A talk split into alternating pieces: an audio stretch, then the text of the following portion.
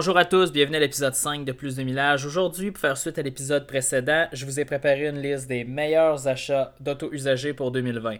Si vous voulez me poser une question, l'adresse est le gmail.com. Elle est disponible dans la description du podcast sur SoundCloud et aussi maintenant disponible sur Spotify.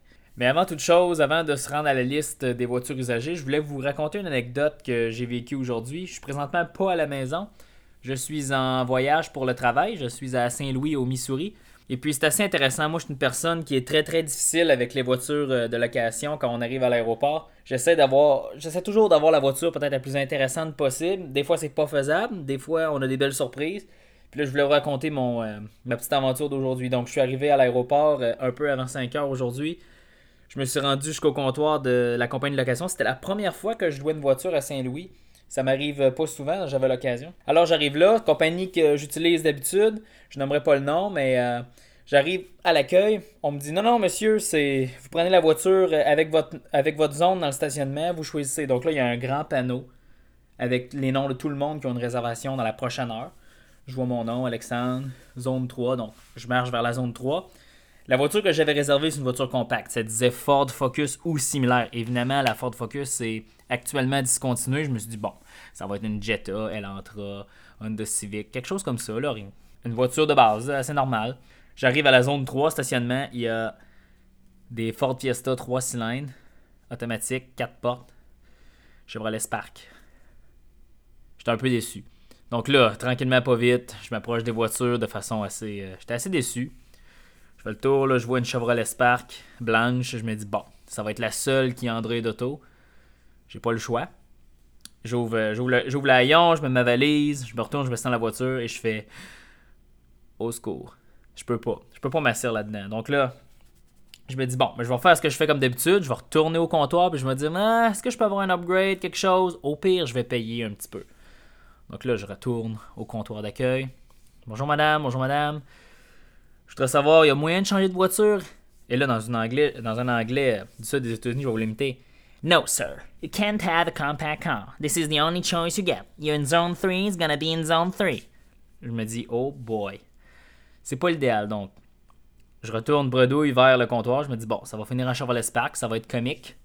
Et là, tout d'un coup, il y a une Kia Soul qui apparaît au bout du stationnement. Pour le mec, elle vient tout juste d'être lavée, vient de revenir. Je me dis, ouf, c'est peut-être pas parfait, mais c'est 100 fois mieux qu'une Fiesta ou une Chevrolet Spark. Je me suis là-dedans, Android Auto, système de son, tout équipé, tout ouvrant. Ouf. Je démarre la voiture, je tourne le volant. Ah, la crémaillère est finie. C'est fascinant. Mais ça, évidemment, c'est la vie. Et il annonce de la neige dans deux jours et la voiture est en pneu 4 saisons. Ça va être fascinant. Je vous en parlerai plus tard. Mais bon, continuons maintenant avec notre liste de voitures usagées. Donc, pour faire un retour avec notre épisode du Salon de l'Auto de Montréal, je vous avais fait la liste des voitures neuves en 2020 que je recommanderais d'acheter. Des voitures que j'aime, des voitures que je trouve qui sont compétitives dans le marché. Je vous ai fait la même chose, mais en voiture d'occasion, parce que c'est pas tout le monde qui va acheter un véhicule neuf, c'est pas tout le monde qui a les moyens d'acheter un véhicule neuf, et une voiture usagée, c'est souvent un choix très sensé, parce que c'est tout aussi fiable qu'une voiture neuve. Souvent, ces voitures-là ont encore des garanties.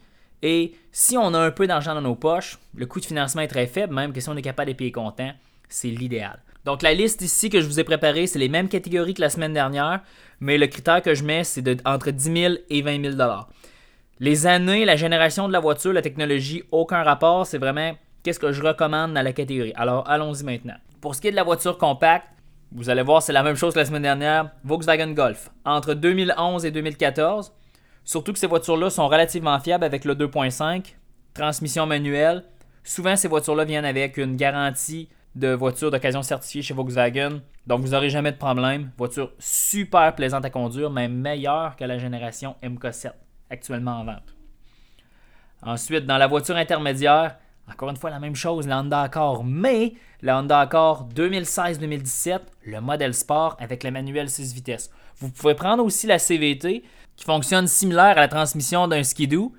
Pour ceux qui aiment ça, c'est fabuleux. Pour ceux qui n'aiment pas ça, peut-être pas. Mais la transmission manuelle, c'est la même transmission manuelle qu'on retrouve dans la Civic SI. Pour une berline pleine grandeur, c'est assez intéressant à conduire. Puis l'homme d'accord, c'est super fiable. Cette génération-là avait 195, 198 chevaux. Elle est belle, ça va bien. La conduite, c'est 100 fois meilleur que ce qu'on peut trouver dans une Kia Optima, Passat, Camry. Incontournable. Voiture compacte premium. La Mercedes Classe C, euh, la génération W204, c'est les années 2013-2015. Euh, cette voiture-là va sortir en 2011, mais ils ont fait un gros refresh, un rafraîchissement en 2013. 2013-2015, ces modèles-là sont bien équipés, sont très fiables. Le modèle C300, c'est probablement le, le juste milieu avec 250 chevaux. C'est l'idéal. 7 vitesses automatiques, superbe. Voiture intermédiaire premium, quelque chose de plus gros. Ça, c'est très rare à trouver. Si quelqu'un en trouve, il y en a actuellement trois dans la région de Montréal, ce qui gît. Une Lexus GS 450H, le modèle hybride, 300 chevaux à peu près. Ça va toujours faire environ 8 à 9 litres au 100. Cette voiture-là a une vitesse, une vitesse maximale de 270 km/h et est capable d'atteindre 270 km/h. C'est indestructible, le moteur est ultra fiable, la transmission est fiable, c'est fabuleux comme voiture. Ça, là, c'est quelque chose à voir.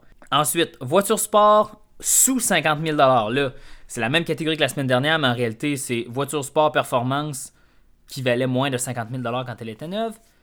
Même chose. Subaru BRZ, le modèle Sportec. Ça, c'est lui avec les sièges en cuir, la belle radio, la climatisation automatique, les sièges chauffants. Si vous achetez vraiment de l'usager en 10 000, achetez pas un FRS. Le FRS, c'est trop. Euh, c'est trop comme une Yaris. Le BRZ, on va aller chercher un peu plus d'équipement, un peu plus confortable, plus insonorisé. C'est un meilleur choix. Voiture sport de plus de 50 000 lorsqu'elle était neuve. La Porsche Boxster. Là, ça, c'est assez comique. Les Porsche ont une excellente valeur de revente. Donc là, une Porsche Boxster entre 10 000 20 000 dans un bon état de marche. 99-2006 les années. Mais vous allez être surpris, les gens ne sortent pas ces voitures-là dehors. Vous pouvez acheter une 99 avec 100 000 km, 12 500 Et c'est une excellente voiture, 230 chevaux, conduite complètement télépathique, similaire à une Miata, mais encore plus puissant. Ça, c'est à voir.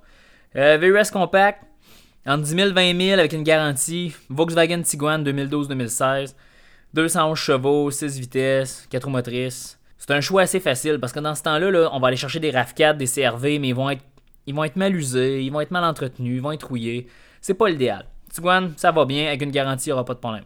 VUS moyen, Subaru Outback. Si vous en trouvez avec le moteur 6 cylindres, c'est des bijoux, ça.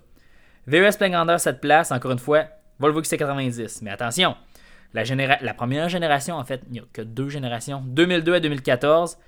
C'est une voiture qui a été fabriquée pendant 12 ans. Donc là, c'est à trouver. L'idéal, c'est d'essayer de trouver des modèles plus jeunes, passé 2010 avec le 3.2 litres sont assez fiables, beaucoup d'options. Il y en a encore beaucoup sur le marché. Et j'ai un deuxième choix dans cette catégorie-là si des gens veulent pas tomber dans l'européen beaucoup. Toyota Lander hybride 2012-2013. Un peu comme le GS 450, indestructible, 7 places, super fiable et il y en a à 15 000 Donc c'est un bon choix. Et, dans, et pour ce qui est des camionnettes, le combo GM, Chevrolet Silverado Sierra avec seulement et seulement le 5.3 litres. Ça là, c'est indestructible comme moteur. Il y en a beaucoup. Avec plus de 100 000 km, c'est encore fiable. Et si ça brise, l'entretien est moindre. C'est pas très cher. Donc, superbe. Et des gens pourraient me demander Oui, mais Alexandre, euh, petite camionnette, camionnette moyenne grandeur. regardez, j'ai. Il n'y a pas vraiment de choix en réalité. je pourrais vous dire un Honda Ridgeline. Bon, bon véhicule. Moi, je l'adore en réalité. On pourrait me dire, Alexandre, il n'y aurait pas de, aurait pas de pick-up plein de grandeur. Qu'est-ce que tu prendrais Je prendrais un Ridgeline. Mais c'est le seul. Parce que dans ces années-là, vous allez peut-être trouver des Ford Ranger ou des Mazda B3000, mais c'est de la merde, ça. Ridgeline d'abord. Pour ceux qui en veulent, Ridgeline, Ridgeline. Go Ridgeline. Donc, ça, c'est ce qui fait le tour de la liste. J'irai pas dans la voiture hybride, dans la voiture électrique, parce que voiture d'occasion, il y en avait moins. A un certain nombre d'années, je pourrais vous dire Ah, achetez un Nissan Leaf, mais je veux dire, la Nissan Leaf est pas chère parce que la Nissan Leaf a 10 ans maintenant. Donc, c'est pas l'idéal. Puis la voiture hybride usagée, la meilleure à acheter, c'est la Prius. Mais je vous ai trouvé deux alternatives hybrides à la Prius beaucoup plus intéressantes. Donc, j'irai pas là-dedans. Pour compléter cet épisode, un épisode très court, mais bon, j'ai une question d'un auditeur ici, un certain Nico. Bonjour Alexandre, j'adore votre podcast, merci beaucoup. Et j'aimerais avoir votre avis sur mon Hyundai Accent 2019. Je l'ai acheté neuf pour son côté économique et fiable, et j'ai dans le plan de la garder environ 8 à 10 ans. Elle va servir de véhicule pour aller au travail et, pour ma copine. Qu'en pensez-vous? De plus, j'ai omis de faire l'antirouille la première année. Est-il trop tard si j'en fais un cet été? Merci beaucoup. Alors, Nico, assez simple. Je vais commencer par ton antirouille. Ta voiture, si tu la fais bien laver le dessous, puis tu, tu la ramènes très propre au garage qui fait l'antirouille, tu devrais pas avoir de problème. Pour un an, là, il devrait pas avoir beaucoup de problèmes. Pour ce qui est de la voiture, bon, Hyundai Accent 2019. Donc là, je suppose que tu l'as acheté neuf, tu l'as financé peut-être. C'est une bonne voiture. À la fin, là, les deux dernières générations de Hyundai Accent étaient correctes. Tu sais, Hyundai a fait la Kia Soul, la Kia Rio. Ensuite, ils ont fait la Hyundai Accent avec la même plateforme, même génération. Il y a une chose que je vois dire de Hyundai, c'est que leur système d'infodivertissement est vraiment excellent. La beauté de Hyundai, c'est que tu vas acheter une voiture à 12 000 tu vas avoir la même qualité d'infodivertissement que tu achètes un véhicule à 40 000 Et ça, c'est un gros plus aujourd'hui. Donc, je suppose, Nico, que tu as la version Preferred, qui est la version la plus populaire avec Android Auto et le groupe électrique. Donc, ça, c'est parfait. Pour ce qui est de la fiabilité et de son côté économique, la consommation d'essence, ça doit être excellent. Un moteur 1.6 litres, injection directe. Je connais pas la fiabilité à long terme de ce moteur-là.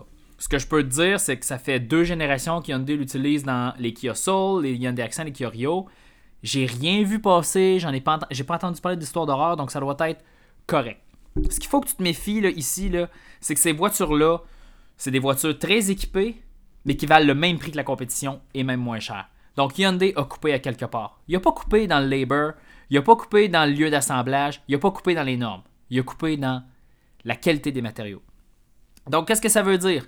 Moins, de traits de soudure, moins, euh, moins d'étanchéité, les matériaux sont moins bons pour la construction. Donc, ce, qui va arriver, c'est que ta voiture va probablement vieillir très vite.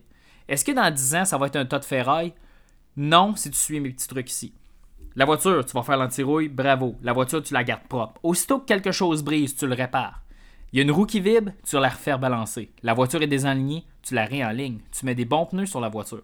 À la fin, si tu entretiens cette voiture-là comme tu devrais entretenir une voiture européenne, parce que la voiture européenne, aussitôt qu'elle brise, elle va exploser, puis tu vas être en panne, tu devrais pas avoir de problème. C'est plate, là. Peut-être que ça va te coûter un peu plus cher que ce que tu pensais parce que tu disais, ah, je vais faire le même entretien qu'une Corolla, genre rien. Tu n'auras pas le choix. Parce qu'en réalité, probablement que tu payes tant par mois, puis tu veux pas perdre ton argent. Puis dans 10 ans, cette voiture-là va valoir moins que ce que tu dois encore sur le véhicule si tu l'as pris plus longtemps. Là, je blague parce que Hyundai fait pas de paiement sur 10 ans. Là. Ben, en tout cas, pas au Canada, ils le font aux États-Unis. Donc, Nico, félicitations pour ton achat. J'espère que tu aimes cette voiture-là. C'est vraiment une bonne voiture d'entrée de gamme. Mais n'oublie pas, l'entretien préventif, c'est la clé de la fiabilité. Alors, je te remercie de m'écouter et à tous, on se revoit la semaine prochaine. Merci.